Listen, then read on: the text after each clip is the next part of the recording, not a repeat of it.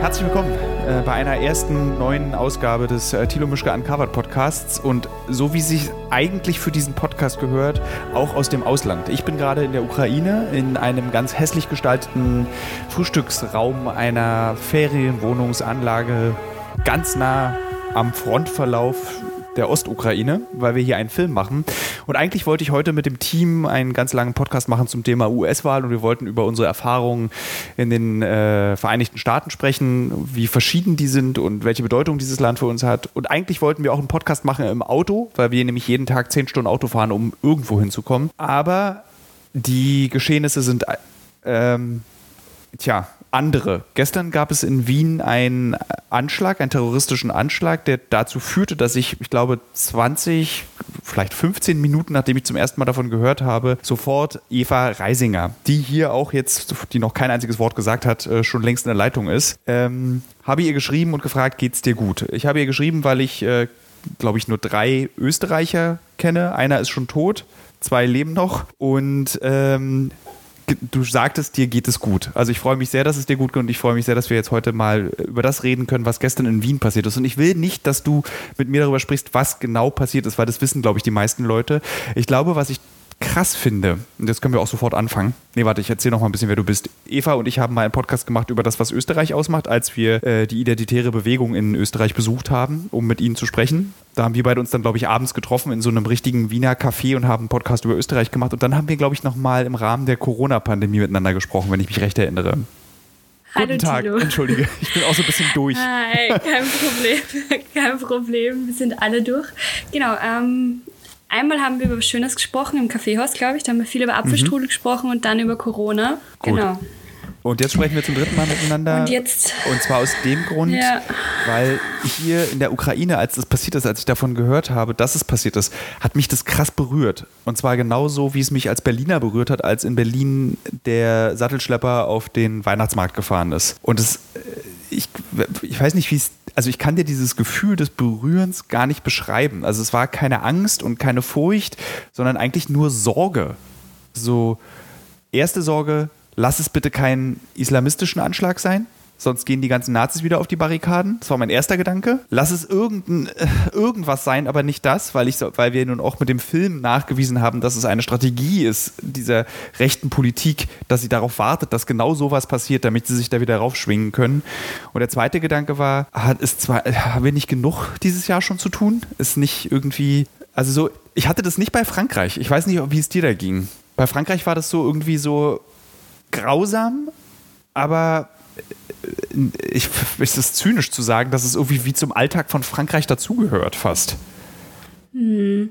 Ja, also ich glaube, ähm, es ist total brutal, aber ähm, bei Frankreich, man ist vielleicht auch schon ein bisschen abgestumpft, einfach weil die so viel durchmachen mussten in Sachen Terror. Und in ähm, Österreich war das ja jetzt tatsächlich ähm, der erste klassisch ähm, dschihadistische ähm, Terroranschlag in dieser Form. Und man hat immer so natürlich mitgefühlt mit den anderen Ländern und hat immer so im Hinterkopf, ähm, äh, wann könnte es bei uns soweit sein? Und gestern war es halt dann ähm, kurz vorm zweiten Corona-Lockdown, wo sowieso, glaube ich, die Nerven bei vielen einfach schon blank liegen, ähm, soweit. Und ja, man hat die ersten ähm, Vorgänge gehört und ähm, die ersten Videos sind durchgesickert und relativ ähm, schnell ähm, äh, hat man halt die Parallelen gesehen zu anderen äh, Anschlägen und war es relativ klar, dass es hier um terroristischen Anschlag geht. Und mein erster Gedanke war auch tatsächlich, bitte nicht ein äh, dschihadistischer Anschlag. Jetzt ist einmal die FPÖ bei der Wienwahl, wir haben ja im September Wienwahl gehabt, einmal am Boden, einmal ist die rechte Partei tatsächlich sehr schwach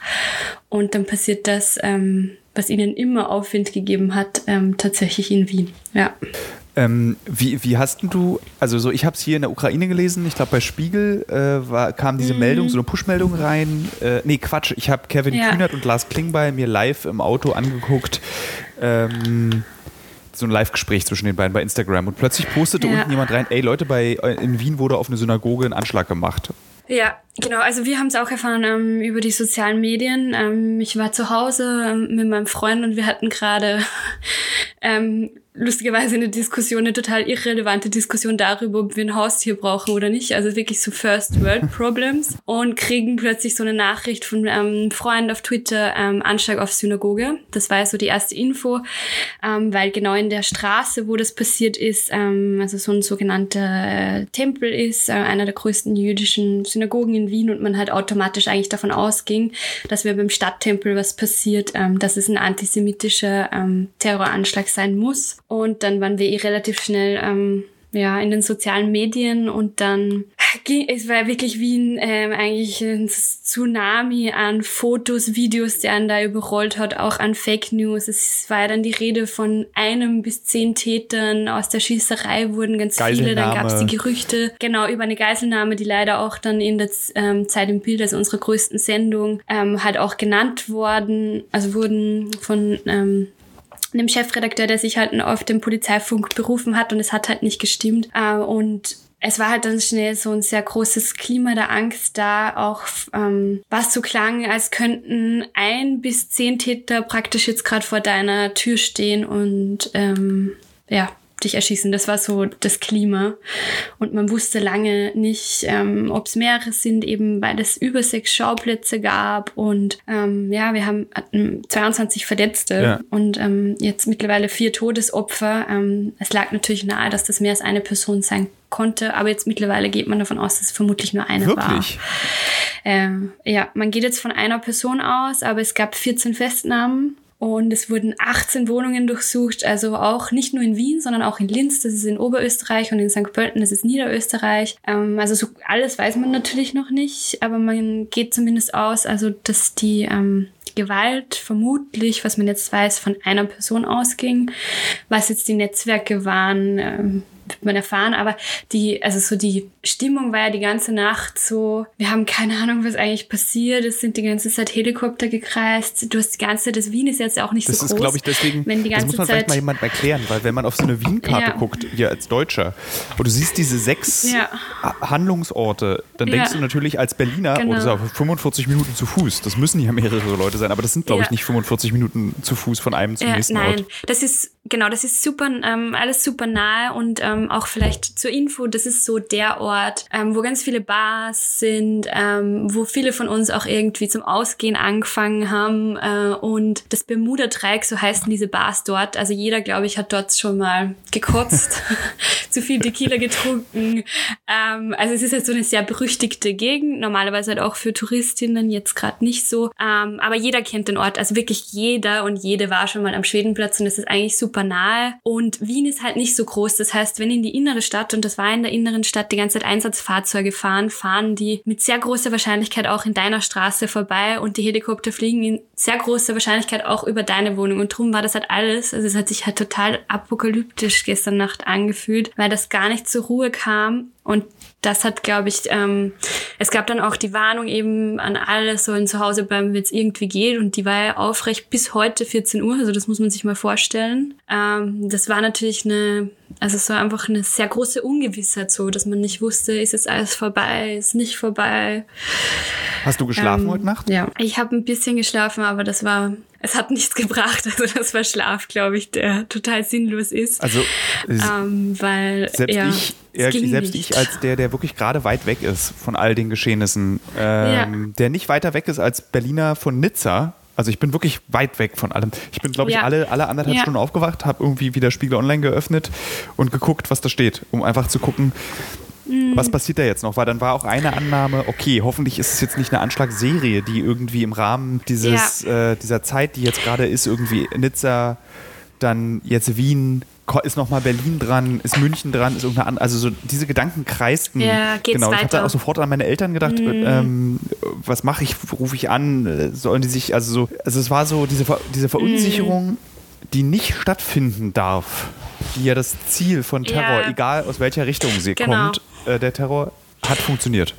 Und zwar europaweit. Es hat super funktioniert, ja, weil es halt auch so ein langer Zeitraum war, weil es jetzt in Österreich der erste Anschlag in dieser Form war und weil es, glaube ich, wirklich für uns alle total ähm, aus dem Nichts kam, weil die Gedanken waren einfach mit all den Problemen, die so viele Länder gerade betreffen mit Corona, die haben die ganze gekreist um diese Zahlen, Intensivbetten, um Jobs, um systemrelevante Jobs und ähm, ja, einfach die ganzen Probleme, die man jetzt gerade hatte und ähm, auch selbst für Österreich war so die politische Stimmung, ähm, also man hat sich wirklich nur auf Corona aktuell konzentriert. Es gab jetzt auch keine großen Stimmen von rechts und so, was ja für Österreich sehr selten ist. So, es gab einmal auch ähm, keine dieser nervtötenden Islamdebatten, die Österreich ja sonst regelmäßig ja. hat. Also jetzt von Kopftuchverbot über ähm, äh, ja religiöse Symbole etc. Das alles gab es jetzt mal nicht.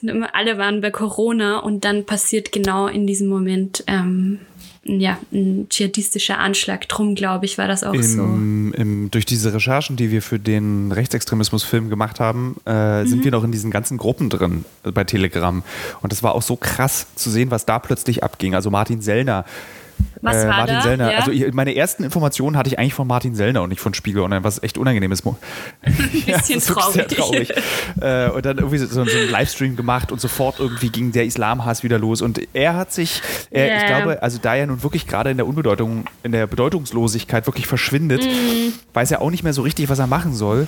Und war dann relativ neutral in seinem Livestream, aber eben seine, seine User, also seine mm. Leute, die ihn konsumieren, die sind halt so komplett durchgedreht und sie haben dann irgendwie wieder diese üblichen mm. Dinge bedient. Aber lass uns das nicht zu einer Rechtsextremismusdebatte machen. Ähm, so, ich wollte es nur sagen. Genau, ich möchte ja. was, ich möchte was Positives dazu erzählen. Also nicht zum Thema Rechtsextremismus, sondern ähm, dass ähm, ne, in Österreich haben wir eine Koalition zwischen ähm, ÖVP und den Grünen. Und ähm, um es jetzt mal gelinde auszudrücken, ist ähm, Migration ja auch ein sehr schwieriges Thema für die ÖVP jetzt oft gewesen. Und die waren ja da eigentlich in einer sehr rechtskonservativen Richtung. Und die großen Helden eigentlich des Abends gestern waren ausgerechnet ähm, drei junge Männer mit Migrationsgeschichte. Mhm die ähm, einem Polizisten das Leben gerettet haben und einer alten Frau und dann erzählt haben eben, wie das war und sie wussten, sie gefährden jetzt ihr Leben. Einer von denen wurde auch angeschossen und ähm, selbst der österreichische Innenminister ähm, hat sich heute eben für die ausgesprochen und hat gesagt, das ist jetzt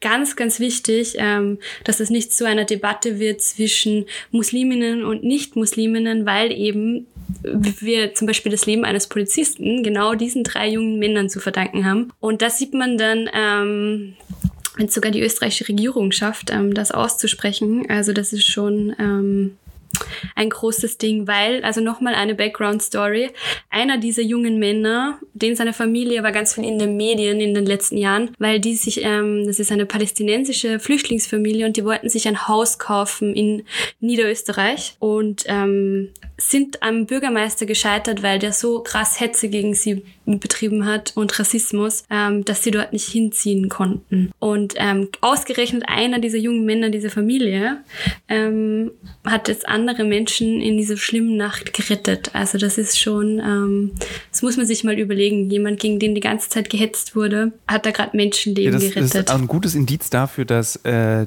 der, was eben fälschlicherweise immer gesagt wurde, oft gesagt wird, ist, dass der Mörder der Islam ist, was halt einfach Quatsch ist, sondern der Mörder ist der Name, den ich jetzt nicht sagen kann, weil mir einfach der Name dieser, äh, ich habe, du hast, kannst du, hast du den Namen gerade drauf, der jetzt vermeintlich der Attentäter ist?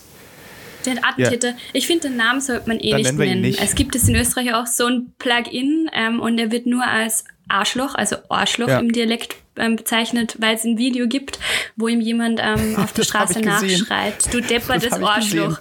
Und das ist das Wienerischste, was es gibt. Ähm, äh, wir beleidigen hier sogar den Attentäter noch. Und das ist doch das schönste, ähm, äh, die schönste Seite der Wienerinnen, wenn sie sich gegenseitig helfen und selbst ein Attentäter sagen, nein, du Arschloch. Und drum, es gibt jetzt sogar ein Plugin, ähm, was man sich runterladen kann, was den Attentäternamen jedes Mal auf Arschloch verändert. Und ich habe schon so Screenshots gesehen, gesehen, weil das hat total natürlich was von der Angst ja. nimmt, ähm, auch in den Headlines.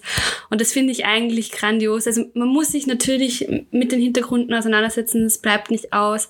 Aber ich finde auch eigentlich ähm, braucht der Täter keinen Namen. Ja, ich finde, ich finde es eigentlich ganz gut, dass wir äh, auch in den, weil es werden noch weitere Attentate von, äh, recht, von, äh, von extremistischen Seiten kommen.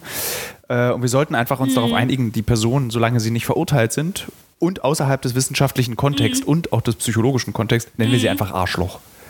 Ich finde das. Ja. Äh, oder Arschloch, so richtig wienerisch musst du das dann lernen, wie man es Die Berliner Version von Arschloch ist, ah, ich, ja, genau, Arschloch, Arschloch. muss es immer so ein bisschen leicht, ja, so leicht angesoffen, muss es immer so ein bisschen klingen. Ja. Was ich mich gestern auch gefragt habe, ist, ähm, ob so eine, diese Corona-Depression, ob die auch hm. Extremisten betrifft.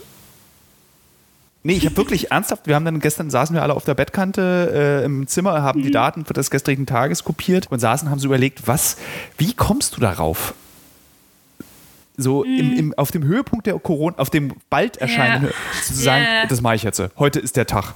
So, ja, ich nehme jetzt meine ja. AK-47 und heute mache ich das jetzt. Ob der ja. auch diesen Corona-Blues gespürt hat und gesagt hat, dass, oder diese Depression, also dieser Schmerz, der da ein, der mhm. sagt, das Einzige, was mir jetzt noch helfen kann, ist, wenn ich meinem, meiner, meiner irren Idee, äh, wie man etwas durchsetzen kann, folge und Leute erschieße. Hm.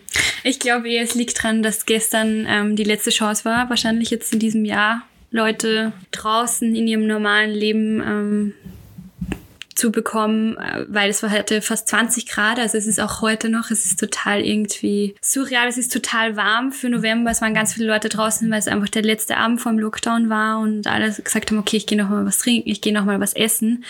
Und keine Ahnung, also ich fantasiere jetzt auch, wer weiß, vielleicht wäre der Plan ursprünglich auch mal gewesen, Weihnachtsmärkte ja. und jetzt war so, ey, scheiße, es gibt nix. Ähm, ich glaube leider, es ist wahrscheinlich, weil sonst macht es keinen Sinn. Am Samstag war Halloween. Ja. Ähm, die Straßen waren so voll wie seit Monaten nicht mehr. Zum Glück ist da nichts passiert. Ähm, oder, ja, keine Ahnung, vielleicht auch eine Corona-Depression, wer weiß. Ja, also so, das, also, man darf auch nicht in dieser ganzen Debatte das Arschloch äh, es ist tatsächlich ja. ein menschliches Arschloch und irgendwas muss diesen Menschen ja. bewegt haben. Irgendwas muss ihn irgendwie angetrieben mhm. haben, so zu handeln, wie er handelt. Das Problem ist, dass ich den ganzen Tag heute im Auto in der Ukraine, also wie gesagt, sechs Stunden, sechs bis acht Stunden Autofahrt pro Tag und ich habe hab wahnsinnig lange darüber nachgedacht, wie man sich mit diesem Thema nähern kann, ohne dass du zum Beispiel ähm, so äh, ausländerfeindlich wirst oder dass du so, ähm, wie nennt man das, wenn man sich so, ich will, also ich will äh, nicht, das heißt ja nicht rassistisch, wenn du einen Film über eine spezifische Religion machst, musst du wahnsinnig oder einen Text schreibst, musst du ja irre aufpassen, dass du nicht so abrutscht mhm. in so eine, guck mal da hin mit dem Finger so drauf zeigen, wie nennt man das? Gibt es dafür einen Fachbegriff? Das ist ja nicht rassistisch, sondern blasphemisch ist es auch nicht. Hm, naja, ich glaube, ich hatte schon Rassismus auch, wo man sich selbst. So über, ja, Oder? aber es ist ja, der, der, Islam ja. ist ja eine Religion, die wie Christentum, ja. das glaub, setzt, also, es ist ja auf der ganzen ja. Welt triffst du ja Muslime. So, hm. ich glaube, das ist auch der wichtige Punkt, dass ähm, Dschihadismus ähm, sollte man halt auch nicht mit Islam verwechseln und da geht es jetzt auch nicht wirklich um einen Konflikt zwischen ähm, Musliminnen und Nicht-Musliminnen oder Musliminnen und Christinnen, sondern halt einfach um Leute, die Krieg wollen und Leute, die Frieden wollen und Freiheit wollen. Und ich glaube, das muss man sich immer wieder in Erinnerung rufen.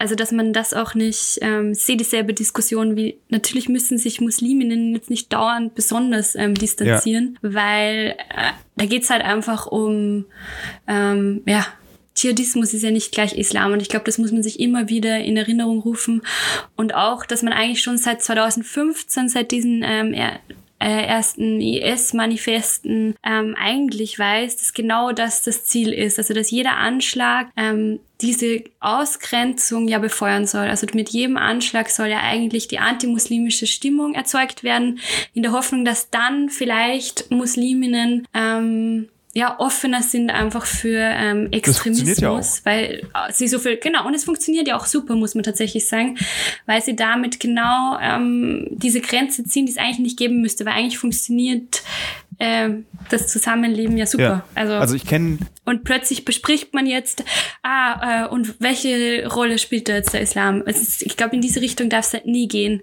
weil ähm, das finde ich auch spannend. Man vergisst ja jetzt oft, was da jetzt gerade passiert, ist für alle schlimm, aber ist tatsächlich ähm, für äh, Angehörige von Minderheiten ähm, oder als äh, Musliminnen gekennzeichnete besonders schwierig ist. Ich habe ganz viele Tweets und Nachrichten heute von Leuten gesehen, die gesagt haben, ich traue mich gerade auch nicht mehr rausgehen mit Kopftuch. Meine Mama hat gesagt, ich soll mir den Bart abrasieren, einfach weil man schon weiß, was da jetzt passiert, was da für ein antimuslimischer Rassismus, der in Österreich sowieso schon wirklich sehr groß ist, weil er seit über 30 Jahren angezettelt wird, ähm, da startet. Also ich glaube, da ist es einfach ganz wichtig, dass man sagt, okay, wir sind solidarisch, ähm, wir halten alle zusammen und wir geben dem überhaupt keine Chance, weil dann Es ist ähm, so eine. können die auch nicht das bezwecken, Es was ist sie halt auch so wollen. eine ganz komplizierte Debatte. Also ich habe das einmal, ich habe das in, in beide Extreme habe ich das erlebt. Einmal habe ich in Syrien das erlebt, wenn du in so einem, in diesem Camp Mhm. bist, in dem äh, dschihadistische weibliche Kämpferinnen äh, ähm, inhaftiert werden und du stehst so als westlicher Mann so als westlicher Cis-Mann, ich muss das jetzt mal so sagen, stehst du da in dieser Gruppe aus ultra aggressiven Frauen, die dir die ganze Zeit drohen, dass du sterben wirst, weil du ein Ungläubiger bist. So. Und dann äh, setzt du dich mit denen hin und es dauerte sehr lange, bis ich ins Gespräch kam, aber dann irgendwann warst du im Gespräch und irgendwann kommt halt raus, dass sie so enttäuscht waren, dass sie ihren Glauben nie normal leben durften und immer weiter in diese Radikalisierung reingenötigt wurden. Weil das Argument, was ich wirklich oft gehört habe, war egal welche Nation, also ich habe von indonesischen, deutschen, schwedischen, französischen, also wirklich einmal die ganze Welt fast befragt, war immer so, naja, in meiner Heimat darf ich nicht Muslime sein. Und deswegen wurde ich radikaler und immer radikaler. Und dann triffst du natürlich auf diese Hass, Men- also auf Menschen, die Hass predigen und Krieg predigen und nicht mehr den Islam predigen, sondern wirklich den Krieg nur noch. Und dann funktioniert es. Das ganze System geht auf. Und wir fallen als westliche, nicht-muslimische Welt, der, die wir tatsächlich erstmal sind, wir fallen darauf rein. Wir lassen uns genau auf dieses Spiel Ja. ein, dass wir genau diesen, diese Abneigung, die Ausgrenzung und äh, diese ja, Abneigung und Ausgrenzung, dass wir das unterstützen, indem wir sagen, wir haben Angst davor und, das, und dann diese furchtbaren Sätze wie das gehört nicht zu X. Es gehört nicht zu uns, es gehört nicht zu unserer Stadt, es gehört nicht zu unserem Bezirk, es gehört nicht in die Straße, es gehört nicht in so unser oberösterreichisches Dorf. So. ja. Und Ja. wenn wir, und wir sehen, also wir multiplizieren diesen Hass. Und ich verstehe aber, das ist auch das, jetzt das andere Extrem, das ist immer das Komplizierte. Ich verstehe aber auch irgendwie die 70-Jährigen, die plötzlich einen Schreck davor bekommen, um die sich aber auch keiner kümmert. Also so irgendeine Omi, irgendeine Opi, der in der U-Bahn sitzt und eine Frau mit einem Kopftuch sitzt, sieht, der, der das noch nie vorher gesehen hat, für den ist es so fremd. So, also wa- was macht man, weißt du? wie hebelt man dieses, dieses, wie hebelt man dieses ganz einfache Prinzip des Hasses und des Hasssehens auf? Ich weiß es nicht. Und ich weiß genau, wer, wer uns beiden jetzt zuhört in diesem Podcast, wir sind doch beide sofort wieder die linksgrün versifften Idioten, die viel zu tolerant sind und alles erlauben. So, Also das glaube ich gar nicht, weil wenn man sich jetzt gerade die Nachrichten in Wien anschaut und den allgemeinen ähm, Tenor und so, ich war vorhin auch auf der Straße, weil ich mir dachte, ich muss wahrscheinlich jetzt ein bisschen erzählen, wie es ist, vielleicht sollte ich mal kurz rausgehen. Die Gespräche haben sich alle gedreht natürlich um was gestern war, aber ich habe kein einziges Mal äh, irgendwie jetzt was gehört von wegen, ja, der Islam, bla bla bla. Es ging natürlich irgendwie um Ängste und was war und die Polizei und um diese Sachen, aber ich habe, also ich habe echt ähm, ein anderes Gefühl draußen bekommen und auch wenn man sich so anschaut, was die Leute teilen, auch jetzt außerhalb von meiner Bubble, ist da eine sehr große Stimme, ähm, die sagt, okay, wir Wien sind genau das, dass alle zu uns dazugehören und wir lassen uns niemanden nehmen. Und Wien hat dann natürlich ähm, eine Sonderstellung, weil Wien ist nicht gleich Österreich in vielen Themen. Ähm, aber ich finde, eigentlich sieht man gerade sehr gut, ähm, was das Besondere an Wien ist und dass am Ende so schlimm das alles ist und so sehr man trauert auch um die Opfer ähm, von gestern, dass es eigentlich zeigt, dass meiner Meinung nach jetzt gerade das überhaupt nicht funktioniert, diese Ausgrenzung und diesen Versuch zu sagen, ähm, das ist kein Teil von Wien. Also weil es stehen gerade so viele Leute dafür ein, so wie ich vorhin gesagt habe, sogar die Ja. ÖVP, die wirklich in Interviews oft gesagt hat, der Islam ist kein Teil von Österreich, beziehungsweise in vielen Reden, ähm, jetzt noch bei Corona hieß es an alle ÖsterreicherInnen und nicht an alle Menschen einfach, die hier leben. Also diese Diskussion hatten wir erst noch vor ein paar Tagen und sogar also sogar wirklich Mitte bis, bis ins Mitte Konservative, bis vielleicht sogar ins Rechtskonservative, weil das sind auch die Wähler von der ÖVP, heißt ganz klar, es gibt keine Trennung. Wir stehen eins zu eins da jetzt nebeneinander und werden alles geben, dass sowas nicht mehr passiert und wir lassen uns auch nicht ähm, aufteilen. Und das ist was, wo ich mir ganz ehrlich auch nicht gedacht hätte, dass das passiert. Ich hatte wirklich Angst jetzt von den Verlautbarungen und dass da jetzt politisches Kleinholz draus gemacht wird. Und ich meine, die FPÖ sitzt sich drauf und hat heute schon die ersten Sachen gesagt, aber es ist halt einfach die FPÖ. Also von der braucht man sich halt jetzt auch nicht viel erwarten. Und die hat aktuell zum Glück auch sehr wenige FPÖ, Wähler. Ist das sowas, ist das ähm, eure AfD? Ja, es ist unsere AfD, nur dass die ja in der Regierung war, bis zu Ibiza, ja. genau. Und dass die jetzt natürlich versuchen, das Kleinholz da draus zu machen, ist klar. Aber so ist natürlich wichtig, was eh diese berühmte Mitte, wenn es die jetzt gibt, also was die sagt. Und da ist es, glaube ich, ähm, aktuell noch so. Ich hoffe einfach, dass es so bleibt, dass wir alle so viel Angst gestern Nacht verspürt haben, dass die wirklich ähm, solidarisiert. Weil ich habe heute von so vielen Leuten auch gelesen, ähm, sie können sich jetzt zum ersten Mal in ihrem Leben vorstellen, wie das ist, wenn man Angst um seine Familie haben muss. Mhm. Und ähm, jetzt ist, glaube ich, auch ein guter Zeitpunkt, um immer wieder zu betonen, die meisten Opfer von Dschihadismus sind meistens Musliminnen, weil die auch in den Ländern leben, wo sie auch umgebracht werden. Also, und das ist, glaube ich, jetzt ein guter Punkt, um die Leute auch mal zu zeigen, genau so ist es, ähm, wenn du Angst haben musst um dein Leben, deine Familie und ähm, ja, also, also ich, da gibt es ein schönes Beispiel. Du kannst mich ja, du kannst mich naiv jetzt nennen, aber ich habe das erste Mal wirklich jetzt das Gefühl in Österreich, ähm, genau das passiert nicht, wo man was man eigentlich erwarten das würde. Das ist null naiv. Ich glaube, ich, dieser, immer wenn Leute sagen, du kannst mich jetzt naiv nennen, habe ich immer das Gefühl, das ist alles andere als naiv, weil du verbalisierst, was ganz viele Menschen fühlen. Und was ganz viele Menschen fühlen, kann nicht naiv sein, in meiner Meinung nach. Also so, das ist einfach das ist, das ist, das ist, mein Herz schlägt ja sehr stark für Afghanistan ähm, und das ist immer so, mich durchzieht es immer, wenn ich ähm, von den Anschlägen, die in Kabul oft, also von denen hört man ja dann wenigstens, mhm. also vor vier Wochen gab es einen Anschlag in einer Schule, bei der, ich glaube, 26, also ich glaube, über 20 Kinder und Jugendliche gestorben sind. So, klar, das, es mhm. interessiert keine Sau irgendwie bei uns. Aber, und diese Kinder sind gestorben, weil ein, ein Dschihadist sich hochgesprengt hat in dieser Schule oder an dieser Schule. Und es sind auch Opfer an dieser Stelle dieses, dieses kriegerischen dieses kriegerischen Wahns, den diese Leute antreibt. Und jetzt, das ist ja etwas, was ich in diesem IS-Film, den wir mal gemacht haben, was ich da gesagt habe, ist, und das ist eine üble These, aber für die, die trotzdem stehe ich für diese These. Auch der, der sich hochgesprengt hat, ist ein Opfer. Denn dieser Mensch ist tot und irgendwo sitzt eine Mutti, irgendwo sitzt ein Vater und weint. Und was ist mit meinem Sohn, was ist mit meiner Tochter passiert? Dass die so weit getrieben wurden, sich umzubringen, um andere zu töten. Weil niemand wird als Mörder geboren. So. Und das mhm. muss man sich immer wieder, also auch in dem Arschloch steckt eine Leidensgeschichte.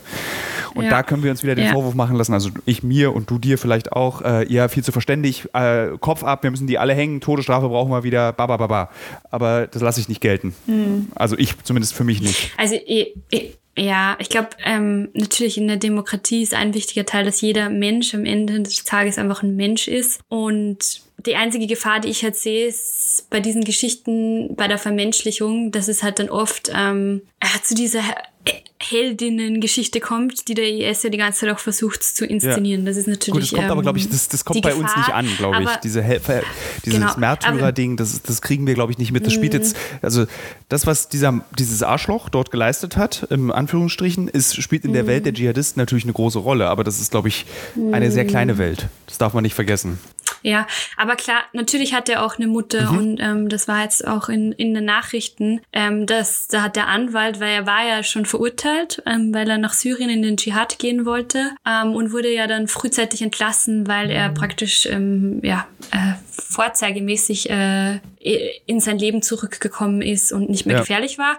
Und da beschreibt dann der Anwalt, ähm, wie die Mutter bei ihm war, also seine Mutter, ähm, total verzweifelt, dass er praktisch ja nur ein verwirrter junger Mann ist, ähm, der eine Chance braucht und sie ähm, ihn selbst halt natürlich ganz anders beschreibt, mhm. ihren Sohn. Und all diese dschihadistischen ähm, Anschuldigungen so halt auch damals gar nicht gesehen hat. Und natürlich steckt da auch eine Familie dahinter, das ist klar. Ähm, es ist halt immer schwierig, ähm, sich dann natürlich auf die zu konzentrieren, die gerade anderen Familienmitgliedern ja. einfach Menschen Natürlich. genommen hat. Das, das, das ist, glaube ich, immer das, eine Gratwanderung. Das darf auch kein Gewicht darstellen. Aber, Nur weil er eine Familie ja, hat, heißt es nicht, dass, genau. dass jetzt, also bitte die, ja. die Opfer der Familie sollen jetzt mal nicht so traurig sein, mhm. denn der hat ja eine Familie. Das meine ich damit überhaupt nicht, sondern mhm. dass wir in dieser Überlegung, was bewegt einen Menschen, muss man diesen ganzen Kosmos versuchen, zumindest irgendwie zu verinnerlichen oder zumindest drüber nachzudenken.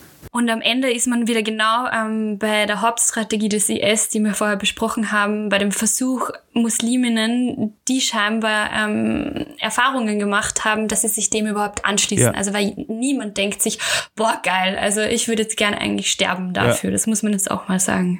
es steckt natürlich immer irgendwas was dahinter. Was man auch nie vergessen darf, ist, diese Menschen radikalisieren sich in Österreich, in Deutschland, in Frankreich. Also so, das ist auch ein, also mhm.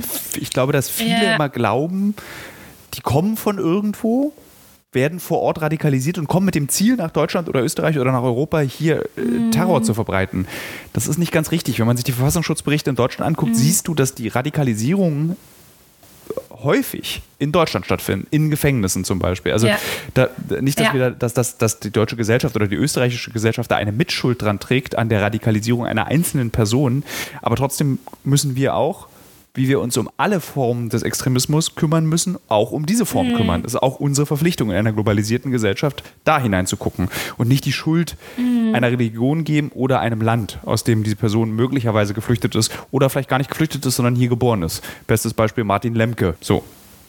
Ja, also bei dem Attentäter sieht man ja, er ist ja auch Österreicher, hat eine Doppelstaatsbürgerschaft und man wird sich ganz genau anschauen müssen, was ist da in den letzten ja. Jahren passiert. Also, und da wird auch ähm, werden sich auch die österreichischen Behörden sehr oft die Frage stellen müssen, wie es sein konnte, dass er vorzeitig entlassen ja. wurde und nicht beobachtet wurde. Also weil. Darf ähm, ich mir ganz kurz einen extra äh, ultralauten Kaffee zubereiten an einer ukrainischen Kaffeemaschine? Ja. Krieg bitte keinen Schreck. Es ist okay. Es ist ähm, äh, sehr authentisch. so. Es ist Urlaub. Ja, es ist bitte. wirklich ganz, das ist eine ganz tolle die Ukraine ist auch ein ganz zauberhaftes Land. Ich, das kann ich, äh, ich kann eigentlich niemandem empfehlen, hier Urlaub zu machen, weil das Land besteht nur aus Feldern und schwarzer Erde. Äh, aber alle Leute sind lustig und man wird ständig zu Wurstscheiben eingeladen zum Essen. Wurstscheiben und Sprotten. Ich habe noch nie in meinem Leben so viele Wurstscheiben und Sprotten gegessen wie auf dieser Reise. Was ist eine Sprotte? Eine Sprotte sind so ganz kleine Fische. Äh, ich glaube, ah. die kleinste Version einer Sprotte, jetzt kann ich auch berichtigt werden, gerne bei Instagram dann, sind Anchovies. Diese, oder Sardellen. Das sind so Ah, und die Sprotten okay. sind so die größere Version davon. Also das sieht schon aus wie ein kleiner Fisch. Mhm. Kann man aber auch komplett als Fisch essen und hat nicht, also die Gräten sind so weich, dass du es einfach runterschlucken kannst. Und du kriegst dann auch nicht nur eine Sprotte angeboten, während du dich in einem Interview mit einer Person unterhältst, sondern es wird immer eine Büchse Sprotten aufgemacht. Und äh, ich glaube, so viele Omega-3-Fettsäuren, wie ich sie jetzt auf dieser Reise gegessen habe, habe ich noch nie. Ich werde wunderschöne Fingernägel haben und ganz dichtes Haar, wenn ich von dieser. und gutes genau. Haar, ja. Ja, aber äh, also das war auch erstaunlich, zum Beispiel diese Entfernung, die wahrscheinlich nicht nur wir beide gespürt haben bei dem Attentat in äh, Frankreich. Äh, mhm. Hier spielt es überhaupt keine Rolle. So gar nicht. Also so, es wurde gar null. nicht. Also so, ich, äh, ich spreche ein bisschen Russisch und konnte, mhm. das darf ich nicht so laut sagen, weil so Russisch jetzt nicht mehr die beliebteste Sprache in der Ukraine ist. Ähm, mhm. Verständlicherweise. Und ähm, konnte die Nachrichten verfolgen und habe auch mit, äh, mit den Interviewpartnern so ein bisschen darüber gesprochen und die so, pff, spielt, also die, also die Menschen hier in der Ostukraine haben einfach so, die leben jeden Tag mit der Angst, die du jetzt für einen Moment mal ganz kurz gespürt hast. Nicht, dass es irgendwie so dieses Whataboutism, du, deine Angst ist weniger wert, das meine ich damit nicht, sondern sie meinte, also ich habe mit einer ältere Frau gesprochen, sie meinte so, seit 2014, 15 warte ich jede Nacht darauf, dass wieder ein Artillerie äh, wie heißt es, so ein, mm. also was vorne rauskommt aus der Patrone? Yeah. Nee, Bombe? Was kommt von vorne aus einer Nee, äh, mm, Gran na, Granate. Äh, Nennen wir es Granate. Granate, ja, oder? Äh, wieder mein Hausdach ja. einschlägt und äh, ich vielleicht diesmal nicht überlebe. Und, und, das Krasse ist, hier ist es so, du merkst, also ich bin jetzt wirklich, ich bin, mm. na, sagen wir mal, eine halbe Stunde von der Frontlinie entfernt, du merkst es nicht, du kriegst es nicht mit dass es diesen Krieg gibt. Und durch dieses schwebende immer Dasein, da sind die Leute natürlich total erschöpft und kaputt und haben keinen Nerv mhm. dafür, dass irgendwie 1600 Kilometer, obwohl Österreich ist, Wien ist gar nicht so weit weg, glaube ich, von hier. Man, man vergisst ja, ja immer, dass Wien ja eigentlich irgendwie wie so eine osteuropäische Stadt ist. ja. Ich glaube, es ist halt auch so, wir mussten uns in Wien und überhaupt in Österreich bisher halt auch noch nicht daran gewöhnen, dass das unsere Lebensrealität ja.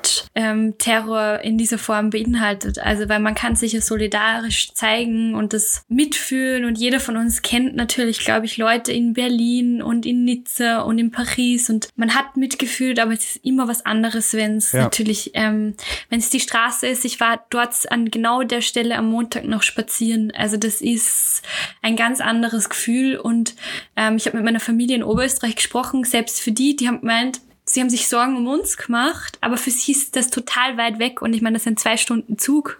Also ähm, ich glaube, es ist auch natürlich nochmal ein Unterschied, wenn das halt auch deine mhm. Stadt ist, wo du so viele Leute kennst. Und Wien eben, ich habe es ja schon gesagt, ist halt eine kleine Stadt. Also so mein ganzes Instagram war voll. Also eine Freundin von mir war in einem Yoga-Studio eingesperrt die ganze Nacht. Ein Freund von mir hat in einer Bar im ersten Bezirk gearbeitet. Die haben hinter dem Tresen geschlafen. Der hat mir erzählt, dass alle Gäste auch im äh, Lokal ähm, übernachten mussten, dass die ganze Nacht Kinder natürlich geweint haben, weil sie nicht verstanden haben, was da passiert ist. Ja. Und das sind so Geschichten, also wenn man natürlich auch alle dann noch kennt, ähm, ist das natürlich emotional immer was jetzt anderes. Geht die Kaffeemaschine gleich wieder an. Also Und also während des Podcasts sind Leute jetzt in dieses, äh, ist natürlich eine Hotelküche. Jetzt sind hier Menschen neben mir. Müssen, also Ist, äh, okay. äh, reportagig nennt man das, glaube ich. Ja, total. Gute Atmo. Ja, ja und drum naja, ich merke es selbst auch bei anderen ähm, Terroranschlägen. Ich glaube, man hat einfach auch schon so eine Überlebensstrategie selbst, um es jetzt mal so brutal auszudrücken, dass man sich ein bisschen abgrenzen muss. Weil man kann sich nicht bei jedem Anschlag reinfühlen, wie wäre das jetzt, wenn es vor meiner Tür wäre, weil man schläft halt dann einfach keine Nacht ja. mehr. Und aber das ist diese Wirklichkeit äh, der Bedrohung. Dieses, dass man das, also dass ja. man eben dann sonst nicht mehr schlafen könnte, wenn man sich die ganze Zeit damit auseinandersetzt. Ja. Ja, und äh, ja, ich habe es jetzt selbst gemerkt, das ist total schwierig, finde ich, dass man diese Angst jetzt nicht total nachgibt und sich denkt, scheiße. Ähm, und mir hat's total geholfen heute, also weil ganz viele fragen jetzt irgendwie auf Social Media, was tut ihr, was hilft euch? Und also mir hat's total geholfen, wenn es geht, natürlich jetzt mit Corona und so, dass man einfach mal rausgeht und dass man sieht, Leben findet noch statt. Also weil wenn man in seinen eigenen vier Wänden ist irgendwie und nur Social Media ja. ne, ähm, konsumiert, glaubt man ganz Wien steht, aber es sind Leute auf der Straße jetzt wieder. Es ist jetzt wieder Normalität, auch wenn natürlich alle Restaurants und Bars zu haben wegen Corona, weil wir haben ja heute auch den ersten Lockdown-Tag. Äh, es sind Menschen draußen und es hat sich was verändert, also auch bei mir gefühlsmäßig, aber so Wien steht noch, ne? Es geht noch weiter. Und mir das total geholfen, irgendwie auch wieder zurückzukommen und emotional dem nicht allem nachzugeben und dir, denen halt auch genau zu geben, was sie wollen. So. Ich kann dir als Berliner sagen, dass diese Wunden verheilen werden. Dass äh, du wirst, ja. das ist so, du wirst, also man wird jetzt dieser Tag bleibt für immer ja. Und du wirst dich immer daran erinnern, an, wenn du an diesen Platz kommst. Also wenn ich zum Beispiel in Berlin, was sehr selten passiert, aber manchmal passiert es, dass ich nach Westberlin fahre, an den Breitscheidplatz.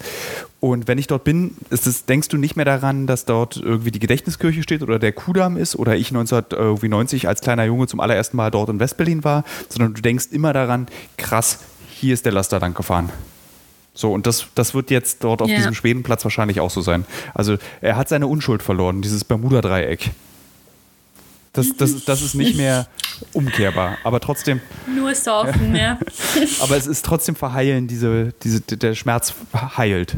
Das weiß ich. Mhm. Ja. Ja, und eigentlich haben wir auch gesehen, äh, dass wir in einer wahnsinnig sicheren Stadt ähm, leben. Drum hat's ja die Leute, glaube ich, auch so schockiert. Also es hatte tatsächlich neun Minuten war der Attentäter unterwegs. Also irgendwie um 20 Uhr hat er gestartet, um 20.09 Uhr. Ähm, wurde er erschossen. Also wir leben ja trotzdem in einem Land, wo man grundsätzlich halt einfach auch. Das musst du jetzt nochmal erklären. Also ich habe das nicht mitbekommen. Das, glaube ich, kann man ja trotzdem Person. auch sich überlegen. Oh, du bist weg. Jetzt bin ich wieder da. Bist du noch da? Jetzt höre ich dich wieder. Yes. Ja.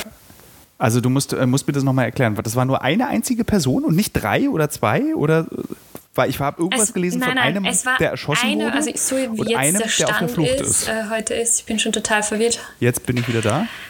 Nein, also es gibt scheinbar auch niemand. Bist du noch da? Ich bin noch da, ja, ja jetzt höre ich dich. Ähm, also der, ja, aktueller Stand ist, es gibt einen Attentäter. und der allein scheinbar auf diesen, ähm, es gibt sechs Tatorte dort sind eben vier Personen gestorben und ähm, 22 Verletzte. Man geht aktuell nur davon aus, dass ein Mann war. Also es hieß ja am Anfang von vielen Zeuginnen, der sah anders aus als wie auf den Bildern, aber ähm, im Endeffekt sind das halt natürlich Schockmomente. Ja. Ähm, also aktuell, ähm, die versuchen das gerade alles nochmal auch ähm, äh, also so äh, nachzuspielen, um zu schauen, wie schnell kann man wo wann sein, machen da genaue Diagramme. Aber aktuell geht man eben von einem aus. Und es hat ganz viele Fehlalarme ähm, gegeben, auch bei der Geiselnahme. Drum war dann dort auch überall so viel Polizei. Drum dachten dann viele, ah, da ist jetzt wirklich ähm, äh, eine Geiselnahme. Aber im Endeffekt, es gab scheinbar nur das einen ist total Täter. verrückt, wenn man sich das mal vorstellt, wie viel Lärm eine Und, einzelne Person genau. verursachen kann. Und wie viel Leid. Genau. Und der war, das muss man sich auch überlegen, neun Minuten unterwegs und dann war die Spezialeinheit, das heißt bei uns Vega, ähm, hat ihn erschossen. Also und die da muss man jetzt wirklich mal sagen, dass das scheinbar auch alles sehr gut funktioniert hat, weil ähm, in Wien fährt jetzt normalerweise die Spezialeinheit, also die ist jetzt nicht an jedem Platz, nee. ne? Genau. Und das ist das, wo mir ich dann immer denke, okay, man darf diesen Ängsten auch jetzt nicht nachgeben, dass ich rausgehe und sofort erschossen wird. Also das ist ja genau diese Angst ja. natürlich, die hinter Terrorismus steht. Und im Endeffekt, so traurig das alles ist, ähm, war das nur eine Person. Neun Minuten. Ich fand es auch ganz, äh, ich habe dann gestern Abend auch gleich ähm, so die verschiedensten Medien dazu gelesen und wie sie sich dazu äußern. Mhm. Und ich mhm. war wieder bei uns Springer wieder entsetzt davon, dass äh, zum Beispiel Ulf Poschardt, der die Welt, ähm, glaube ich, herausgibt oder Chefredakteur ist und, oder beides, ähm, sofort, äh, sofort beides. bei Twitter angefangen hat, dann von diesem Ausgrenzen, so das gehört nicht zu uns, das muss bekämpft werden, so und, oh und Gott. Äh, das ist so, das hat doch, also ich verstehe es nicht, weil diese Männer, hauptsächlich Männer beim Springer Verlag, äh, sind doch genauso gebildet wie viele andere Menschen auch und sie wissen doch, dass du damit nichts erreichst, außer noch mehr Hass. Und ich frage mich, was soll das? So. Ich glaube halt, Hass ist ja ein großes Verkaufsargument, ähm, was viele Leser, wahrscheinlich auch meistens männlich, anspricht, die dann diese Artikel lesen, weil sonst sind die Kolumnisten dort auch nicht erklärbar. Du meinst diesen furchtbaren, wir ähm, nennen nicht ähm, seinen Namen? Wir nennen ihn nicht. nennen ja, wir, wirklich wir nicht. nicht. Ähm, aber es funktioniert, die Artikel werden gelesen und genauso ist es, glaube ich, bei derartigen Einschätzungen, die dann als selbst, also sie selbst werden es wahrscheinlich als polarisierend ähm, äh, einschätzen. Ich würde sagen, es ist einfach Hetze. Und das ist halt einfach auch ein Geschäftsmodell. Ja. Und ähm, ja, in, ähm, bei uns war auch der Boulevard so wie er sich sonst auch verhält. Also es hatte, wir haben auch ein Medium, was ich jetzt einfach auch nicht Doch, sag's mal, weil ich nämlich ganz ähm, toll. Ich war begeistert von euch Österreichern, ähm, weil ich nämlich gelesen habe heute, dass es irgendwie über, also hunderte von Beschwerden bei der Medienaufsicht... Ja, genau. Okay, ich erzähl's, erzähl's doch. doch. Ich fand, das fand ich ganz okay. toll. Ich erzähl's doch. Also, es gibt hier einen Verlag, ähm, namens Österreich, die ein Medium rausbringen, das heißt Ö24. Und das ist wirklich ein schlimmes Boulevardmedium. Und dieses Mal haben sie selbst wirklich gezeigt, wie erbärmlich sie sind, weil sie auf ihrer Seite sowohl ähm, ein Video gezeigt haben, ähm, wo man sieht, wie ein Mensch erschossen wird und stirbt, als auch sie haben so ein gratis Druckmedium, was überall, also so eine Zeitung, die überall bei der U-Bahn herumliegt. Ähm, und da haben sie auf Cover ähm, das Bild davon gegeben, so dass es jedes Kind sehen kann in der U-Bahn, dass es jeder Mensch ohne Triggerwarnung sieht. Und sie haben halt unzählige Klicks damit gemacht, dass sie einfach den Tod eines Menschen gestern gezeigt haben. Und daraufhin, und das ist jetzt das Coole daran, hat es hunderte von Beschwerden beim Presserat gegeben. Das ist so das, genau das Gremium, was das kontrolliert. Und was wahrscheinlich mindestens genauso wichtig ist, Dutzende Marken, also von Supermärkten über die österreichische Bundesbahn, ähm, haben äh, die Inserate gestrichen bei ihnen. Und das ist natürlich in einer kapitalistischen Gesellschaft das, was ein Medium zerstört, wenn ähm, alle sagen, okay, wir nehmen die Inserate zurück, wir wollen mit so einem Medium nichts zu tun haben. Und das finde ich ziemlich cool, ähm, dass das sofort Konsequenzen hier und es gab auch ähm, eine Unterschriftenaktion äh, gegen das Medium und ja. Aber es war nicht nur E24, es war auch ähm, die Kronenzeitung hat was sehr ähnliches gemacht. Also ja. der österreichische Boulevard hat wieder mal. Aber das ist, glaube ich, das, das, ich glaube, wenn das in Deutschland passiert wäre, das war ja, ich meine, bei der Bild beim Breitscheidplatz nicht anders. Das war genau das Gleiche. Hm. Ich weiß nicht, habe ich ja. dich das vorhin schon gefragt? Ja. Äh, wenn nicht, dann frage ich es dich jetzt nochmal schnell. Ähm, glaubst du, dass wir so moderat oder so friedfertig mit der Situation umgehen und sagen, wir stehen jetzt alle wirklich zusammen. Dass selbst bei, bei dir in deinem Land die konservative Partei sagt Österreicher und nicht die und wir. Mhm. Glaubst du, das liegt ja. daran, dass wir einfach in einer großen, großen Krise durch Corona stecken und wir, wir freundlicher zueinander sind, wir mehr aufeinander aufpassen müssen und diese Krise uns das gezeigt hat? Ja, ich glaube das tatsächlich. Ich glaube, die Situation ist auch so ähm, angespannt, dass man weiß, okay, wenn wir jetzt die Gesellschaft noch spalten, eskaliert uns das auch. Also man hat es ja schon gesehen bei den ähm, Corona-Demos, was Hattet da passiert ist. Wir hatten die auch, aber in sehr kleiner Form, also nicht so wie ihr, aber wir hatten auch die paar Nazis, die gemeinsam mit Impfgegnern äh, irgendwie Schulter an Schulter gegangen sind. so. Und ich glaube, da hat man auch nach Deutschland geblickt und gesehen, okay, wir wenn jetzt sich noch in irgendeiner Form die Gesellschaft spaltet, eskaliert das, weil die Leute haben solche Existenzängste jetzt mit Corona und vielleicht hat das ja wirklich was Positives, dass es endlich zu mehr Solidarität kommt und man diesem antimuslimischen Rassismus auch nicht mehr nachgibt, der ja in der österreichischen Politik sehr wichtig ist, weil mit dem gewinnt man normalerweise auch Wahlen. Selbst, ich meine, aber ich glaube jetzt gerade nicht. Was ich ja total faszinierend finde, es gibt ja in Deutschland diesen Politiker, der sehr nah bei euch äh, Politik macht, nämlich Markus Söder.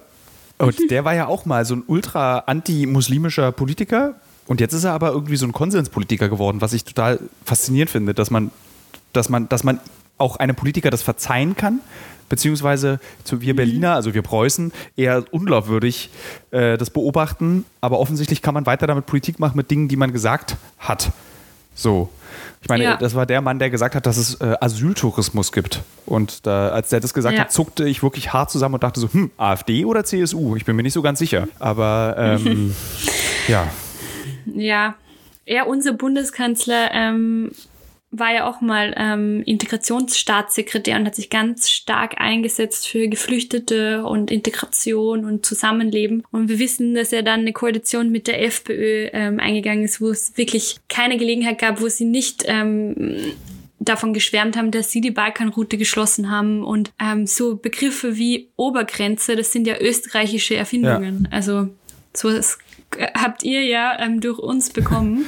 Die ganzen ähm, hässlichen, einfach viele hässliche sagt, Wörter haben ja, wir von euch bekommen, glaube ich, in unserer gemeinsamen ja. Geschichte. ja, leider wirklich. Aber ich glaube, dieses Mal ähm, wirklich, also ich äh, arg, dass ich das jetzt mal sage, aber ich glaube in diesem Fall wirklich an Österreich. Ich glaube gerade wirklich, dass sich die Leute jetzt endlich mal zusammenreißen und ähm, einfach checken, es funktioniert nur zusammen und unser ganzes System funktioniert nur zusammen. Also man darf da, glaube ich, auch nicht vergessen, was so die Nachrichten in den letzten Monaten waren, wer in den systemrelevanten Berufen arbeitet, was passiert, wenn diese Leute das System nicht mehr erhalten.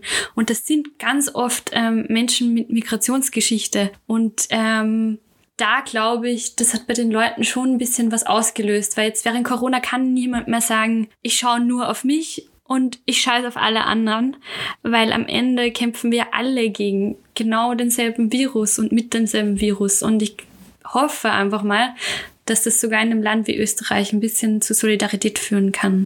Dann jetzt abschließend, äh, vielleicht sollten wir uns im 21. Jahrhundert darauf einigen, man kann auch von Österreich lernen. Und das bedeutet, von Österreich lernen heißt jetzt vielleicht in, in diesem Fall, Fall vielleicht. siegen lernen. Jetzt fürs, äh, warte, bleib mal dran. Äh, baba. So. Jetzt bist du, jetzt höre ich dich wieder. Bist du wieder hier? Wie passend, ja, es ist dass, toll. dass in der Abmoderation mit, äh, ähm, wir könnten von Österreichern. Ich, in der, in der ich hätte das auflegen sollen. also, vielen Dank, dass du mit mir darüber gesprochen hast. Und ich glaube, dass viele Hörerinnen und Hörer ähm, diesen Einblick in, wie, sich, wie, wie, du darüber denkst als Wienerin, was dort passiert ist und wie man damit umgehen kann, davon können sehr viele, glaube ich, auch partizipieren. Weil ich glaube, die meisten, auch ich, haben die Nachrichtentexte wieder nur im Kopf und nicht das, wie die mhm. Menschen das empfunden haben und empfunden, empfinden werden. Ich glaube, wir werden auf jeden Fall nochmal irgendwann einen Podcast machen. Äh, vielleicht ist ja irgendwann mal eine Olympiade bei yes. euch in Österreich, dann können wir mal zu dem Thema oder so. Irgendwas. Ja. Oder wenn mein Buch im Jänner kommt. Oh, sehr gut. Du bist, äh, kannst du ganz toll äh, vermarkten. Eigenvermarktung ist ja ganz wichtig. Im, im Journalismus im 21. Jahrhundert ist das Wichtigste, yes. der, die Person ist die Marke, nicht Das Medium ist die Marke, so wie früher. Ähm, das können wir sehr gerne machen. Dann ähm, machen wir das einfach. Dann können ja, vielleicht können wir dann ja wieder Apfelstrudel essen. Ich hoffe sehr, dass ich nach Wien kommen kann und äh, weil ich tatsächlich von den, also das haben wir glaube ich auch in dem Podcast auch damals besprochen, von den vielen Städten, die es auf der Welt gibt, ist Wien eine der wenigen, neben Tokio und Reykjavik, nee, Reykjavik ist eigentlich total öde, aber neben Tokio könnte ich mir vorstellen, in Wien zu leben. Weil eben dieses äh, Du Arschloch ist halt so berlinerisch, ja. dass ich mir diese schlechte Laune, die kann ich mir auch da abholen. Ja, das stimmt. Den Grant kriegst du hier sogar noch ja, mehr. Das äh, finde ich sehr schön. Ähm, also, vielen Dank. Ich drücke jetzt auf Stopp. Und äh, liebe Hörer, also ich mache noch, nee, bevor ich auf Stopp drücke, mache ich noch mal eine Moderation für die nächste Folge. So, nochmal kurze Information für alle, die, die jetzt 51 Minuten lang durchgehalten haben und sich das alles angehört haben. Es werden viele große Veränderungen in den nächsten Wochen und Monaten auf uns zukommen, äh, die meistens aber positiv sind. Zum Beispiel gehört dazu, dass dieser Podcast professionalisiert wird. Das heißt, es gibt jetzt eine Person, zwei sogar, Kaspar und Julia, und manche Hörer und Hörerinnen kennen diesen Namen, die sich um diesen Podcast redaktionell kümmern, was dazu führen wird, dass wir es wirklich schaffen werden, wöchentlich eine Folge zu machen. Und äh, sprich, A, es geht weiter, B, es wird etwas strukturierter und ordentlicher und äh, C, gibt es nicht. Also, vielen Dank. Nächste Woche eine neue Folge, vielleicht aber auch zwischendrin eine über die USA-Wahl. Ich habe gerade Ingo Zamperoni eine Nachricht bei Instagram geschrieben und habe, hoffe, dass er sie lesen wird, damit wir darüber reden können, was in den USA passiert. Auf Wiederhören.